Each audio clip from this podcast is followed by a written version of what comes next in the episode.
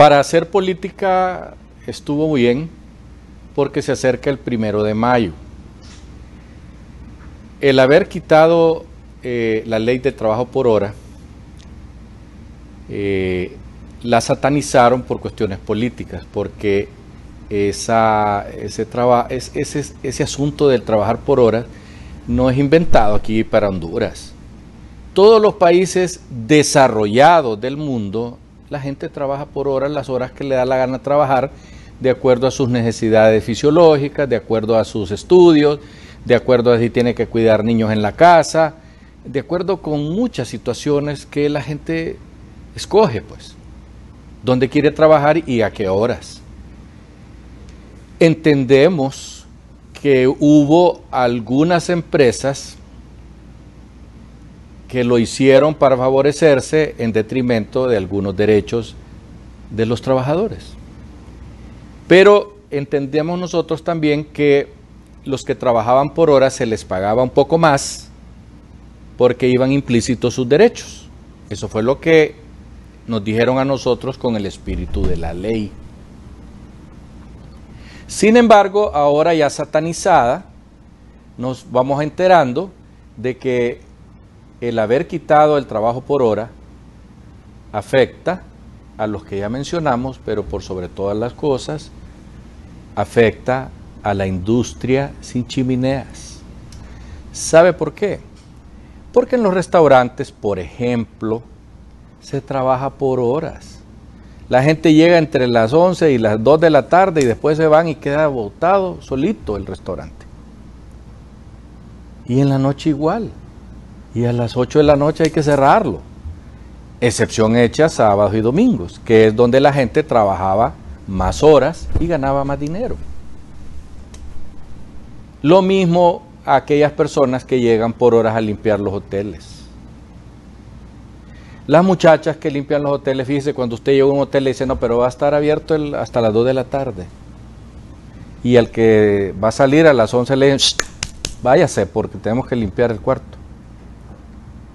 Entre las 11 de la mañana y las 2 de la tarde es el trabajo de las mucamas.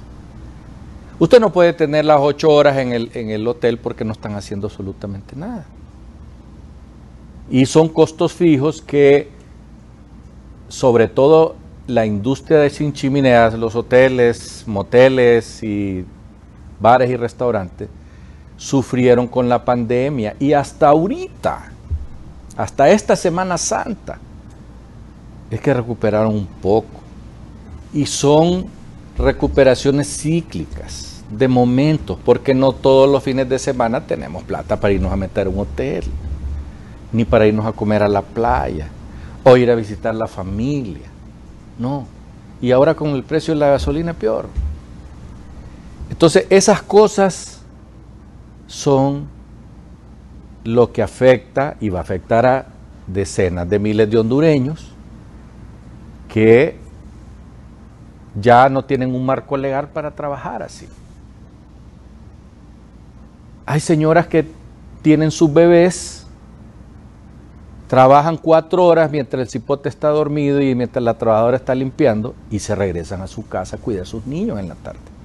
Hay quienes lo hacían. Otros lo hacían para estudiar. Miles de estudiantes universitarios se han, se han hecho sus vidas así. Porque a nosotros que nos tocó trabajar con horarios completos de ocho horas. Teníamos que salir a las 5 de la tarde, volar a la, autónoma para estudiar tres horas en la noche. No comíamos, nos daba gastritis por andar viendo cómo hacíamos para comer algo entre clase y clase. Y por eso nos tocó estar seis años en la universidad, una carrera que la pudimos haber sacado en cuatro o en tres y medio como hacen los estudiantes ahora. Sin embargo, en todas esas cosas no pensaron aquellos que solo estaban pensando que había que acabar con eso porque es promesa política, porque es el primero de mayo. Entonces ya van a ver ustedes el primero de mayo. Nosotros acabamos de salvar a la clase trabajadora, quitando los trabajos por hora. Y los que quedaron sin chamba van a quedar sin chamba. Bien, gracias. Entonces, todas esas cosas hay que pensarlas. Si hubo abusos de empresas, porque los hubo. Seguro que sí. Porque no reglamentaron la ley entonces. Y decir, el empresario no puede hacer esto, esto, esto y esto. Dejarlo claro. Pero no, nunca se hizo. Por esa razón, nosotros no es que nos oponemos a que la gente todos trabajen ocho horas, está bien, y que tengan doceavo, treceavo, etc. En los bancos se les paga 15 sueldos a la gente. Pero ahora los tienen trabajando desde la casa, los oficiales de crédito. Ahora uno les escribe por Zoom y te atienden. Todas esas cosas ya cambiaron. La situación del trabajador que puede trabajar desde su casa y ahorrarse el pisto de la gasolina o del bus o del taxi todos los días. Porque pueden hacer los trabajos en la casa. Entonces, todas esas cosas debieron de reglamentarse. Ahora, como va a tener ocho horas a la gente trabajando en la casa por Zoom, ¿cómo lo va a controlar?